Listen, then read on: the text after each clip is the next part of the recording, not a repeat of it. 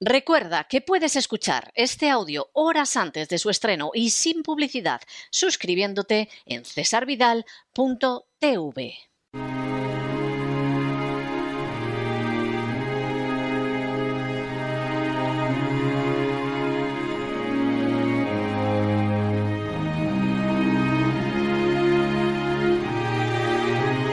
La biblioteca con Sagrario Fernández Prieto.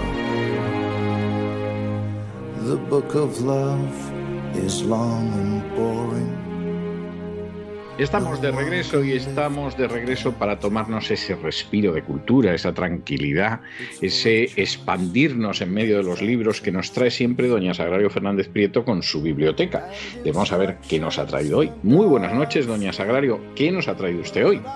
Muy buenas noches, don César. Pues mire, la presentación que ha hecho hoy se corresponde muy bien con el libro de adultos que vamos a comentar, porque es uno de esos libros positivos, llenos de vida y de reflexiones sobre la vida que se agradecen mucho en estos tiempos tan duros que estamos pasando todos y necesitamos libros que nos que nos alienten, que nos distraigan, que también es muy distraído y que nos hagan ver cosas hermosas fuera y dentro de, nuestras propias vidas. Pues el protagonista es un anciano jardinero. no sé si he dicho el título, el título es Recuerdos de un jardinero inglés y el autor es Reginald Arkel y lo edita Periférica. Y este anciano jardinero que se llama Herbert Pinegar recuerda su vida, ya es muy, ya es muy mayor, y eh, le llaman el viejo hierbas en el, pueblo.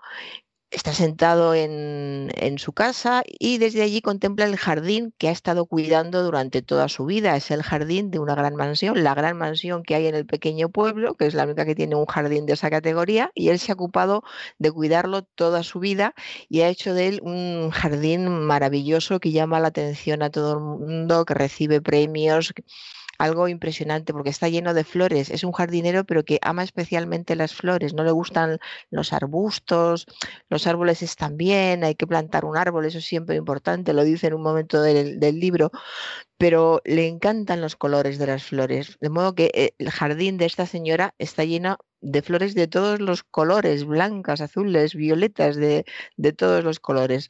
Y él, mientras mira ese jardín, que es, es la obra de toda su vida, va recordando como va recordando eso, todo lo que le ha pasado a lo largo de su vida. Hay una de las frases eh, al principio que dice precisamente que cuando mucha gente se extrañó de que él quisiera dedicarse a la, jardinería en un lugar donde todos iban al campo a, arar y a sacar fruto de, la tierra eh, al principio, luego ya vino la industrialización y se sorprendieron de que quisiera ser jardinero y, él reflexiona, son muy, son tiernas eh, y también son importantes las reflexiones. Dice, si al fin y al cabo no empezó el mundo con un jardín, ¿por qué se extrañan tanto?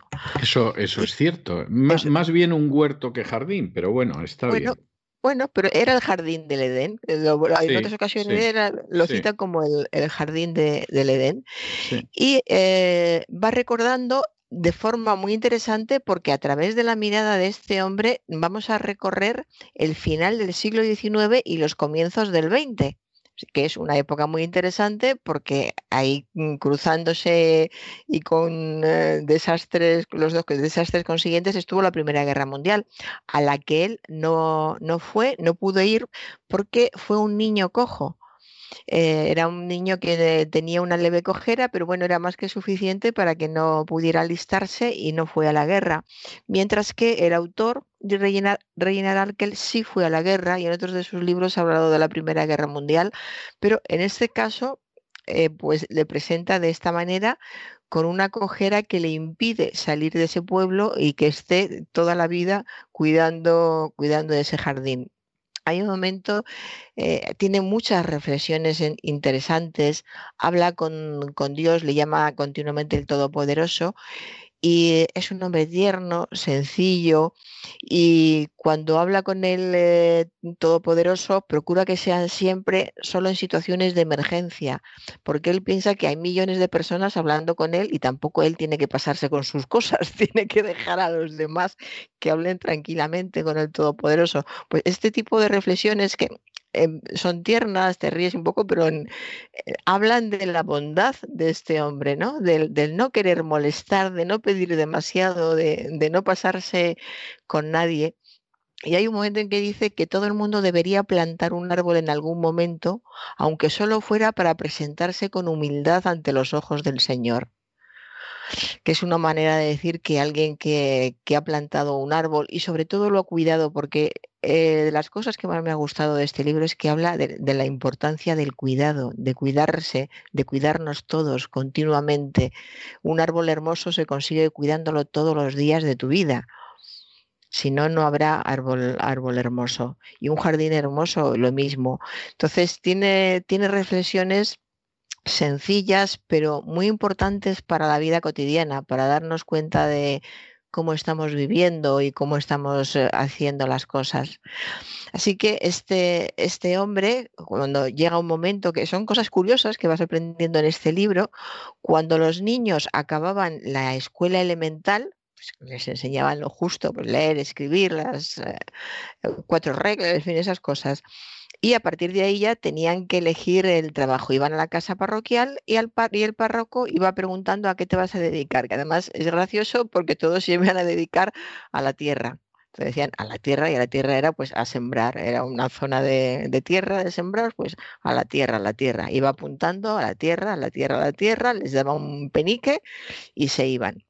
Y entonces eh, llega nuestro, nuestro protagonista y dice que él se quiere dedicar a la jardinería. Y da la casualidad de que ese día, con el párroco, está pasando la entrevista la, la, rica señora que tiene ese jardín tan impresionante y que estuvo en un jurado donde este chico ganó un concurso de flores y ella se quedó maravillada de que un chaval tan joven pudiera sacar adelante unas flores tan hermosas. Entonces ya sabe cómo, eh, sabe lo que es capaz de hacer y cuando el, el párroco le critica y le dice que por qué no hace como todos y hace algo positivo, qué hace él con, con, con los jardines, que mejor se dedique a otras cosas y es que se vaya al campo, le viene a decir. Y entonces Charlotte, que es la señora de la gran mansión, le dice al párroco, eh, bueno, primero el párroco le dice que ella no sabe nada del problema de los problemas del campo, que solo lleva ahí dos minutos, que es la primera vez que va y que se calle, le viene a decir. Y entonces ella contesta, es un gran personaje también, la señora Charlotte, dice, si vamos a eso, señor párroco, ¿qué sabe usted del jardín del Edén? Usted no ha estado allí ni un minuto. porque le dice, solo llevas aquí dos minutos. Y ella le dice, y usted en el jardín del Edén no ha estado ni un minuto. Así que. Lo cual es cierto. No, vamos, cabe la menor duda, eso, eso no tiene discusión, vamos. No tiene discusión y vamos a dejar a este chico que, que elija y que haga lo que sabe hacer. Entonces, en, esta gran mansión es donde crea ese jardín tan, tan armonioso al que ha consagrado su vida, que es como un pequeño cosmos en, miniatura y que se considera un privilegiado y auténtico jardín inglés. Privilegiado porque no todo el mundo, por mucho que le guste la jardinería, en Inglaterra ni antes ni ahora puede tener un jardín como este, a no ser que tenga muchos jardineros que se lo cuiden. Así que es un libro muy interesante porque tiene muchas lecturas, trata sobre la paciencia, sobre la tenacidad, sobre la gratitud, que son todas virtudes necesarias cuando quieres ver el fruto de tu trabajo. En fin, la simbología del jardín y lo que representa es muy evidente, pero muy sencilla, muy, muy natural, lo vas viendo venir, no, no, insisten en que tienes que hacer, tienes, no, no, no, es lo que se va deduciendo de lo que vas eh, leyendo. Y luego habla también de, de, algo muy importante que a mí me ha llegado especialmente, pero porque creo que sí que es fundamental, que hay que cuidar lo que nos importa, pero siempre, a diario, no puedes cuidar a alguien cuando le ocurre algo bien, hay que atenderle si le ha ocurrido algo grave, pero cuando queremos a las personas y queremos que esas personas estén bien y que florezcan, entre comillas, y que estén bien en la vida, hay que cuidarlas continuamente, porque si lo que queremos es que nos duren para siempre, no lo vamos a conseguir si no las cuidamos. Así que hay que cuidar a las personas igual que se cuidan a los jardines exquisitos como este. Este tipo de, este mensaje me parece fundamental y es algo que está también en, este libro. Y bueno, luego sí se puede tener un jardín estupendo porque otra frase del, del bueno del protagonista Dice, es que al fin y al cabo en un jardín no se puede estar enfadado mucho tiempo. un día que tuvo un problema con alguien, en un jardín no se puede estar enfadado mucho tiempo. Es una auténtica delicia la creación de este personaje. De modo que con esta empatía, con esta sabiduría, con, dosis de humor muy medidas, no es que tenga, no es un libro de humor, pero tiene mm, momentos determinados en que eso, son pequeñas dosis que animan y tienen siempre un mensaje muy positivo. Muy inglés, por otro lado. Muy inglés, es muy inglés, es muy inglés, sí, efectivamente. Eh, pues, asistimos al crecimiento de este niño que es de una estación social muy modesta y tiene, tiene una vida durísima porque le abandonaron recién nacido y le dejaron en la puerta de la, de la maestra, y recién nacido envuelto en una manta. Y la, la maestra lo recogió, habla también de otro tipo de vida, otro tipo de gente. La maestra tenía seis hijos y pensó, ¿qué más da uno más? seguramente si hubiera tenido uno hubiera dicho, y ahora dos, qué problema, ¿no? como tenía seis no importaba uno más. Y fue la que le cuidó, le sacó adelante, la que le enseñó muchas cosas, a la que quiso como si fuera una, una madre y le trataba de, de, una forma especial, con mucho cariño, porque veía la sensibilidad y sobre todo la bondad que tenía este niño y le protegía de los ataques de los demás. Él estaba pues bueno, un poco eh, en, una situación peor por la cuestión de, su pierna y, ella lo cuidó y lo protegió siempre. Es una novela es, es, una novela de corte tradicional, como estará viendo, que tiene sentimientos tradicionales, que va transcurriendo en línea recta. es un señor mayor que empieza a recordar su vida desde la infancia hasta el momento actual y que la pretensión que tiene es entretener al lector y hacerle reflexionar sobre un mundo que está basado fundamentalmente en dos pilares, en la naturaleza y en el esfuerzo. Un esfuerzo que debiera acompañado de constancia y amor por una vocación, como hemos apuntado antes.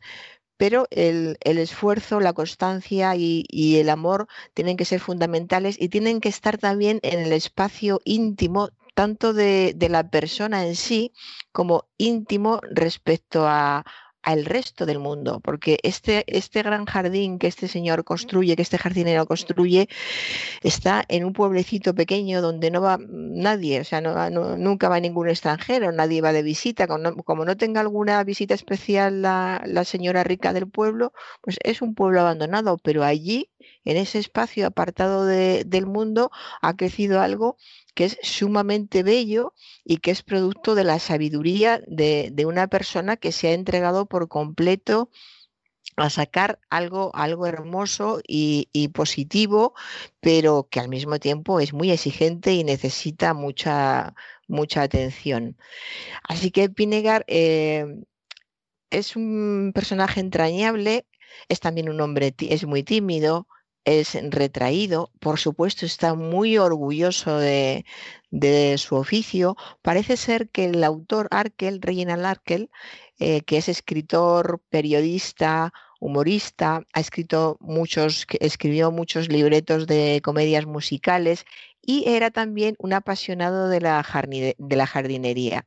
Entonces, eh, se inspiró por una parte en sus conocimientos de jardinería y en lo que le apasionaba el tema y él reconoció que se había inspirado mucho en la época de Dickens, que eh, libro es el producto de la situación en la época eduardiana y el espíritu de Dickens. De Dickens. Entonces, eh, todo esto sí te lleva a esa, pues, esa sensación que tienes con Dickens de estar eh, conviviendo con personajes que se esfuerzan mucho para sacar algo adelante y sufren, pero al final tienen una recompensa. Pues es, es algo parecido. Este, este hombre le cuesta mucho trabajo conseguir este, este jardín. Primero, que le admitan y luego conseguirlo pero cuando llega a ser anciano y lo contempla desde su casa y contempla toda su, toda su vida y el paso del tiempo y, va alternando sus recuerdos personales con los recuerdos de la Gran Guerra, recuerda el momento en que fueron reclutados todos los jóvenes del, del pueblo y él no fue reclutado y había pues las, típicas envidias de los pueblos, decían que no le reclutaban porque era el jardinero de la señora, la señora del pueblo. Entonces, claro, alguien se encargó de decir que no, que no le reclutaban porque era cojo y por eso no podía ir a la guerra y se libró y pudo seguir cuidando de este, de este jardín. Y la evolución que vemos en el eh, protagonista está muy bien construida desde mm, eh, esa sencillez, candidez que tenía al principio. No pierde esa candidez, esa naturalidad, pero sí va evolucionando porque ha ido aprendiendo, nos va contando todas las cosas que ha visto y todo eso lo ha hecho, le ha hecho aprender y siempre él va a su terreno, pues compara y piensa en el jardín y es, digamos que es su punto de referencia en la vida, ¿no? El, el jardín. Y luego tiene un, un lenguaje muy expresivo que es como se supone que debería hablar un anciano de, esta época. Aparte de los detalles con, humor, pues hay un momento en que está recordando algo y él dice que podía patinarle la memoria como los dientes gastados de un engranaje deteriorado. Son imágenes un poco eh, que parecen un poco complicadas, pero son naturales dentro de la forma de, hablar de, él. O esto no se, no se cerraría mm, nada más que con una vieja navaja oxidada y está hablando de algo eh, trascendente. Entonces vamos viendo eso, cómo se construye la vida y el mundo de un personaje que que es honesto, que es digno y, que es entrañable. Y es también, mm, pues como decía al principio, una novela ideal para contrarrestar los desánimos que tenemos estos días y que nos ha traído esta dichosa pandemia y para recordarnos que tenemos que cuidar lo que nos importa. Porque si no llega un día en que dices, pero si a mí me gustaba mucho el jardín, pues, pues haberlo cuidado. Así que es, es un libro que recomiendo con, con ilusión. Eh, así es, con ilusión, porque me ha llegado me ha llegado al alma, aunque suene trascendente, me ha llegado al alma. Y después de esto, recuerdos de un, de un jardinero inglés, vamos a un que tenemos, no sé si para niños o para, para adolescentes o para, niños. A ver, ¿qué tenemos para, para niños? Para niños de 8 o 10 años tenemos un clásico eh, en una nueva edición preciosa, preciosa, que he pensado que como ya hay que ir pensando en los libros regalo, aparte de que, bueno, estoy hablando de Alicia en el País de las Maravillas. Alicia en el País de las Maravillas se puede recomendar cualquier día, cualquier día. Y en esta ocasión recomendamos una edición muy, muy bonita que, como ya digo, eh, hay que ir pensando en los libros regalo para, para, Navidad y para Reyes y este sería un magnífico libro regalo.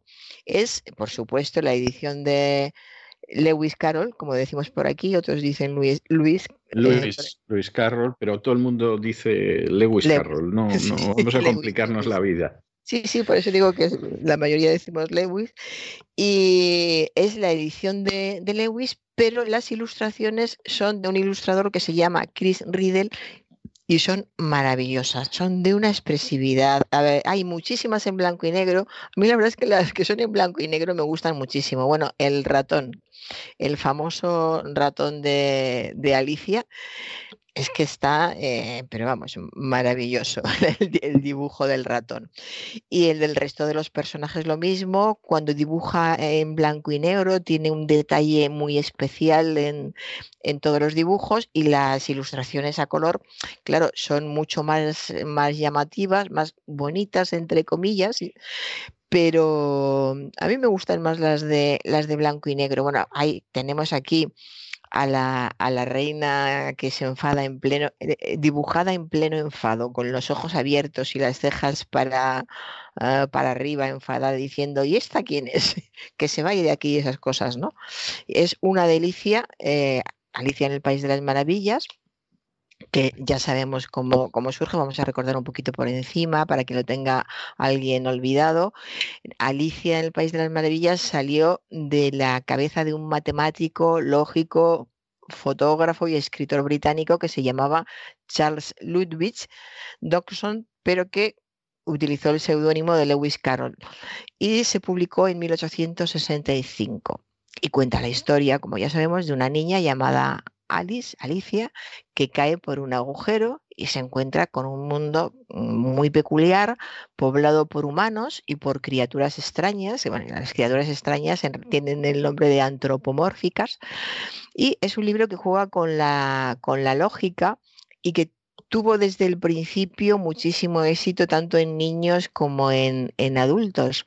Está considerada como una de las mejores novelas del sinsentido, del llamado sinsentido, del no sense, que es un, tipo de literatura muy, muy inglesa y ha tenido muchísima influencia cultural en el género fantástico y, popular. Pues hay, hay frases que se, como el que le corten la cabeza y determinadas expresiones que a lo mejor hay gente que no sabe de dónde proceden, pero proceden de aquí y los personajes son maravillosos. Está el conejo blanco, la liebre de marzo, el sombrerero, la aruga azul, el gato de Cheshire, que es maravilloso, la reina de corazones.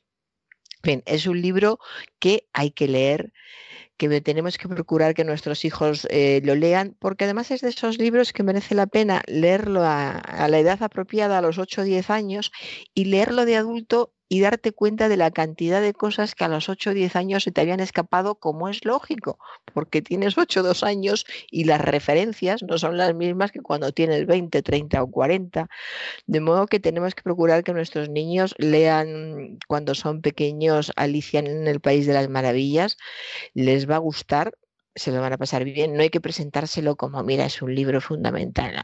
hay que darle un libro, este libro te va a, yo creo que te va a gustar y les va a gustar con seguridad. Y luego a la hora de hablar, como es un libro muy conocido, muchos adultos lo conocen, es muy fácil hablar de él con, los niños. Así que con, con Alicia acabo mi menú de hoy, don César.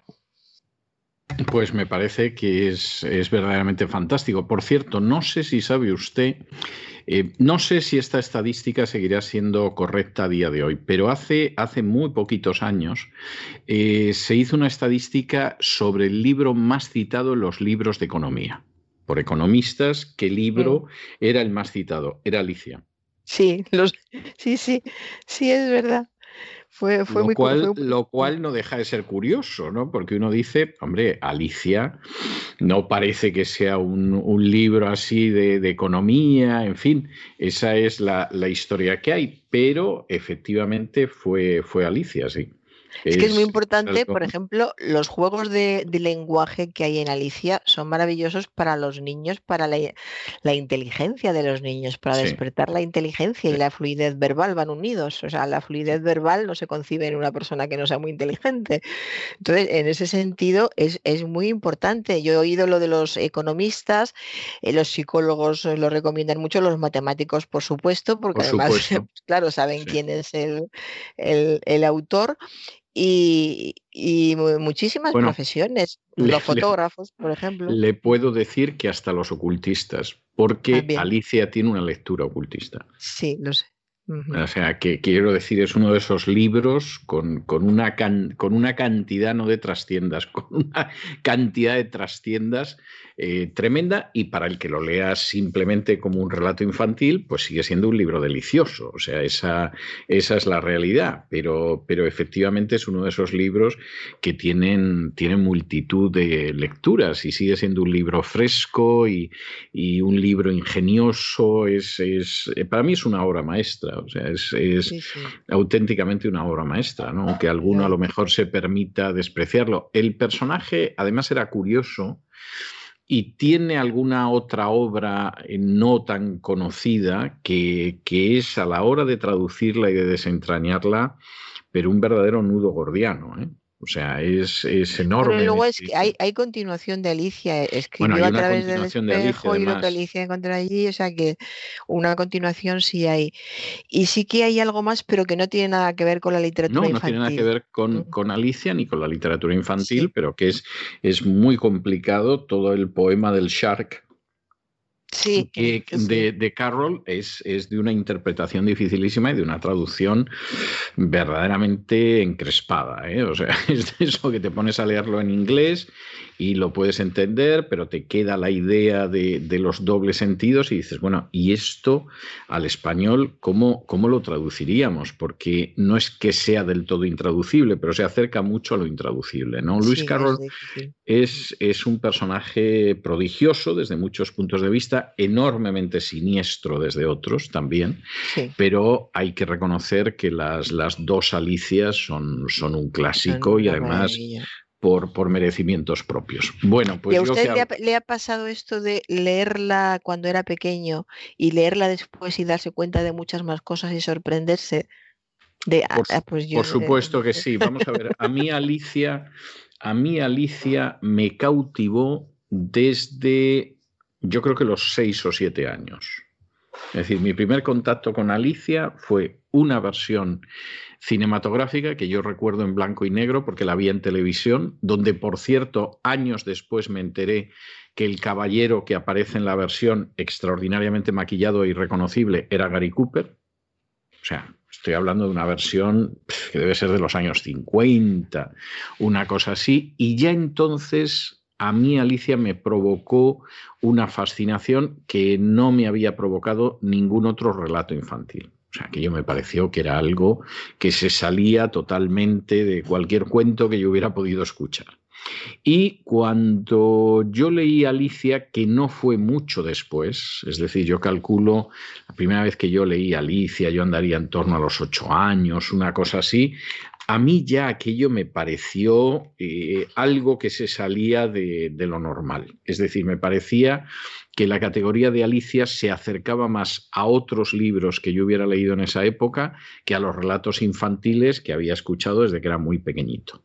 Y luego, cada vez que he vuelto a leer Alicia, y la última vez fue al poco de, exiliarme porque encontré una edición muy buena de las obras completas de Luis Carroll y me la compré y entonces la estuve leyendo. Cada vez que he vuelto a leer Alicia encuentro cosas nuevas. Por ejemplo, lo último que yo encontré y me sorprendió porque había leído el libro en, en varias ocasiones y no me había dado cuenta de ello nunca, era que a través del espejo está lleno de claves ocultistas. Y además relativamente fáciles de identificar sobre la base de que conozcas el ocultismo. Sea, si no, tú lo lees y vas pasando por esas claves sin darte cuenta de ello, igual que tú lees, por ejemplo, El Maestro y Margarita y no captas en absoluto todas esas claves que hay. Las conoces y El Maestro y Margarita es que es una cada dos renglones, ¿no? Y, con Alicia, pues poco menos. Y entonces me llamó mucho la atención. O sea, el libro me siguió pareciendo genial, ingenioso, eh, en fin, casi, casi indescriptible, ¿no? Pero al mismo tiempo me encontré con una serie de claves que yo no había caído en ello, yo no recordaba esos detalles. Y sin embargo, al releerlo me di cuenta de que estaban todos ahí, o sea, el... sí, tiene eh, lecturas y por eso se puede leer a, los 8 y te sorprende por unos motivos, a los 15 te sorprende por otros, a los 30 dices, pero ¿cómo es posible que esto esté aquí y se me... yo no lo vi entonces? Claro, es, es, es lo que tienen las obras grandes. Sí, y luego, y luego además que tiene una serie de lecturas que ya tienes que conocer el código en que expresa esas lecturas. Es decir, vamos a ver, eh, por poner otro ejemplo que usted sabe que es muy querido para mí, que es el hecho de muchos de los relatos de las mil y una noches. Tú lees muchos de los relatos y son simplemente relatos de fantasía o relatos cómicos o relatos picarescos, etc. Bien, pero hay muchos de los relatos y concretamente algunos de los más conocidos que incluso inicialmente puede que no formaran ni parte de la recopilación de las mil y una noches, que son novelas breves y que tienen unas claves que si las conoces, eso va mucho más allá de la novela fantástica. Y estoy pensando en un Aladino, estoy pensando en el Alibaba, etcétera, etcétera, incluso en el Simbad, ¿no? Y eso lo lees en un momento determinado y es fantástico por unas razones, lo lees 10 años después y tiene otras más, lo vuelves a leer otros 10 años después y encuentras nuevas y finalmente, finalmente, si además conoces ya esas claves, pues las has aprendido por otras lecturas, de pronto te encuentras con que el relato tiene además una dimensión que ni había sospechado y que se suma a todas las anteriores. Y eso pasa en Alicia pasa en las dos Alicias y es, es verdaderamente sobrecogedor ya lo que lees al final. ¿no? Yo recuerdo esta lectura, le digo, fue hace poco, o sea, hace poco, bueno, relativamente, o sea, esto puede ser ahora seis, siete años, y sinceramente yo sobre todo con A través del espejo me quedé pasmado porque estaba leyendo un relato ocultista totalmente en esas claves a condición de que las conozcas, porque si no, no te enteras. Simplemente ahí hay detalles que, por ejemplo, pues yo qué sé, los cuadrados del tablero de ajedrez, en fin, cosas de este tipo, que aparentemente no significan nada, pero si sabes de lo que se habla, hombre, ya lo creo, que entiendes los episodios, lo que significan y, todo lo demás. Yo le voy a dejar hoy una pieza de jardín, de jardín hermoso, de jardín musicado por Albert Kettelby, el de En un mercado persa, y que es precisamente en el jardín, no en un jardín inglés, sino en el jardín de un templo chino que es, era, era esa especie de poemas musicales que fue escribiendo Albert Kettleby, insisto, el más conocido es sin duda en un mercado persa, pero que son todos enormemente hermosos y uno de los más hermosos es ese que describe el jardín de un templo chino. Como yo he estado en bastantes jardines de templos chinos, es decir, todo hay que decirlo, la verdad es que la manera en que queda expuesto musicalmente en esta obra de Albert Kettleby, a mí me resulta bastante cierto. Yo creo que una de las cosas a veces sobrecogedoras, pero sorprendentes que tienen los jardines chinos es que consiguen que no parezcan jardines artificiales. O sea, tú estás moviéndote por un jardín y da lo mismo que sea un parque, que un templo, que cualquier otra cosa, y consiguen siempre, y no lo he visto en ninguna otra cultura como en la China, consiguen una fusión entre la labor humana y la naturaleza hasta tal punto, hombre, claro, si ves una casa de piedra es obvio que eso lo ha tenido que hacer un ser humano, pero hasta tal punto que todo lo que son esos jardines, esos caminos, eh, el cultivo de esos árboles, etcétera, no sabes hasta dónde llega la labor espontánea de la naturaleza y hasta dónde llega la labor cuidadosísima y más que meticulosa de los jardineros. Y no lo he visto en ningún sitio como en China. Es algo prodigioso. A veces te daban ganas de sentarte ahí, contemplar lo que tenías ante la vista e intentar discernir dónde estaba la línea divisoria porque no era fácil. Y efectivamente en el caso de los templos, pero también de jardines que estaban relacionados con mansiones, con casas, con parques imperiales, etcétera, eh, es, es verdaderamente impresionante. Yo no he visto una fusión de la naturaleza con la arquitectura como la he visto en la cultura china, vamos, ni de lejos. De modo que le voy a dejar con este jardín del templo chino de Albert Kettleby y hasta la semana que viene, doña Sagrada. Pues hasta la semana que viene, don César. Feliz día de acción de gracias para todos los que celebran este día y nos vemos el lunes. Nos hablamos el lunes. Dios mediante. Dios mediante.